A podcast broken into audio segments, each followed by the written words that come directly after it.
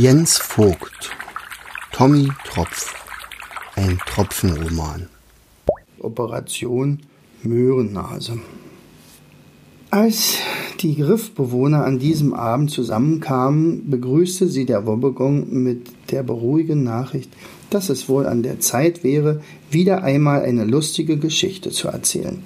Und diese begann folgendermaßen. Wie sieht dein Plan aus, Tommy? Odette und Tommy waren sich beim Warten etwas näher gekommen und fanden sich inzwischen sehr sympathisch und hätten es wohl auf Dauer sehr albern gefunden, sich immer noch zu siezen.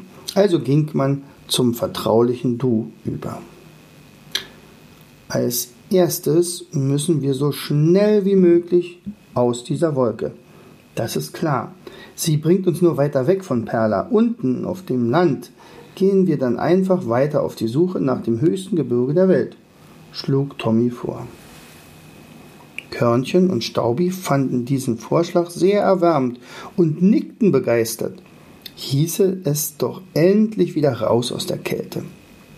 Tröpfchen begann sofort mit der Absprungvorbereitung und freute sich darauf, dass es wieder eine nächste Flugreise gab. Auch Odette fand diesen Vorschlag sehr vernünftig. Erfahrene Schneekristalle rieten ihnen beim Absprung auf weiße Bergspitzen zu achten. Das höchste Gebirge der Welt hätte welche. Weiße Berge also. Die drei Schneeflocken verhakten sich ineinander und sprangen mit Staubi und Körnchen gemeinsam aus der Wolke. Sie schwebten langsam nach unten.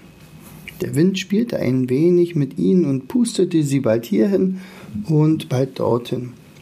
Unter ihnen tauchten weiße Berge auf. Überhaupt war die ganze Landschaft in weiße Farbe gehüllt. Mit ihnen schwebten Millionen anderer Schneeflocken dem Boden entgegen. Es schneite, denn es war Winter auf dem Land. Je näher sie dem Boden zustrebten, desto besser konnten sie Einzelheiten erkennen. Die Berge schienen nicht besonders hoch zu sein, eher flache Hügel, aber offenbar hoch genug, um Kindern ein Schlittenfahren zu ermöglichen. So leise die Flieger diesmal zur Erde schwebten, so laut tollten diese Kinder herum, bauten rutschige Rutschbahnen und bewarfen sich mit Schneebällen und sausten auf glatten Brettern zu Tal. Das war lustig anzusehen. Die Landung war diesmal butterweich. Tommy wollte Odette gerade ein kleines Mädchen zeigen, das in den weißen, weichen Schnee einen Schneeengel malte, indem es sich auf den Rücken gelegt hatte und mit den ausgestreckten kleinen Ärmchen und Beinchen neben sich weite Bögen malte. Doch da wurden die beiden zusammen mit vielen anderen Kollegen aufgehoben und selbst zu einem Schneeball geformt.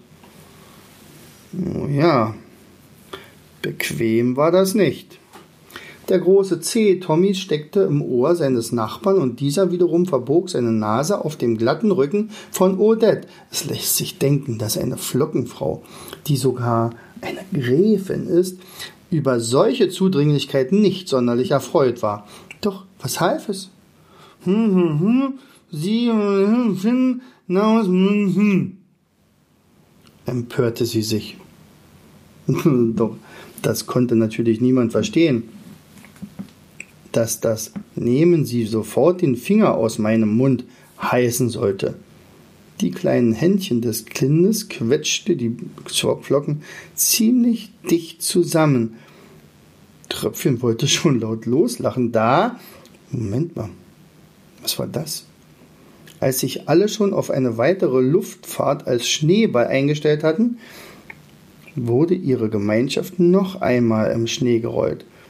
Noch mehr Kollegen kamen hinzu und immer mehr. Über, für die erfahrenen Flocken bestand jetzt kein Zweifel mehr. Aus ihnen wurde ein Schneemann geformt. Tommy, Odette und Tröpfchen kamen im Kopf unter. Zum Glück zusammen. Und so konnten sie von oben recht gut die Landschaft betrachten.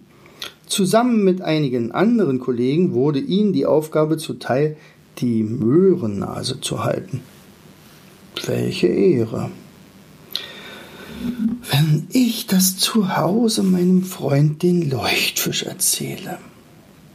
Tommy genoss dieses Abenteuer in vollen Zügen und auch Odette hatte mittlerweile einen bequemeren Platz gefunden, auf dem sie es den Winter über aushalten konnte. Gemeinsam prüften die drei, ob die Möhre auch den richtigen Sitz hatte. Doch die steckte fest und sicher unter den Kohlestückchen, die als Augen dienten. Nur zwei waren schon wieder bedient.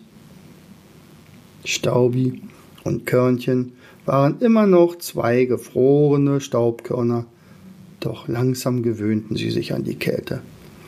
Was blieb ihnen noch weiter übrig?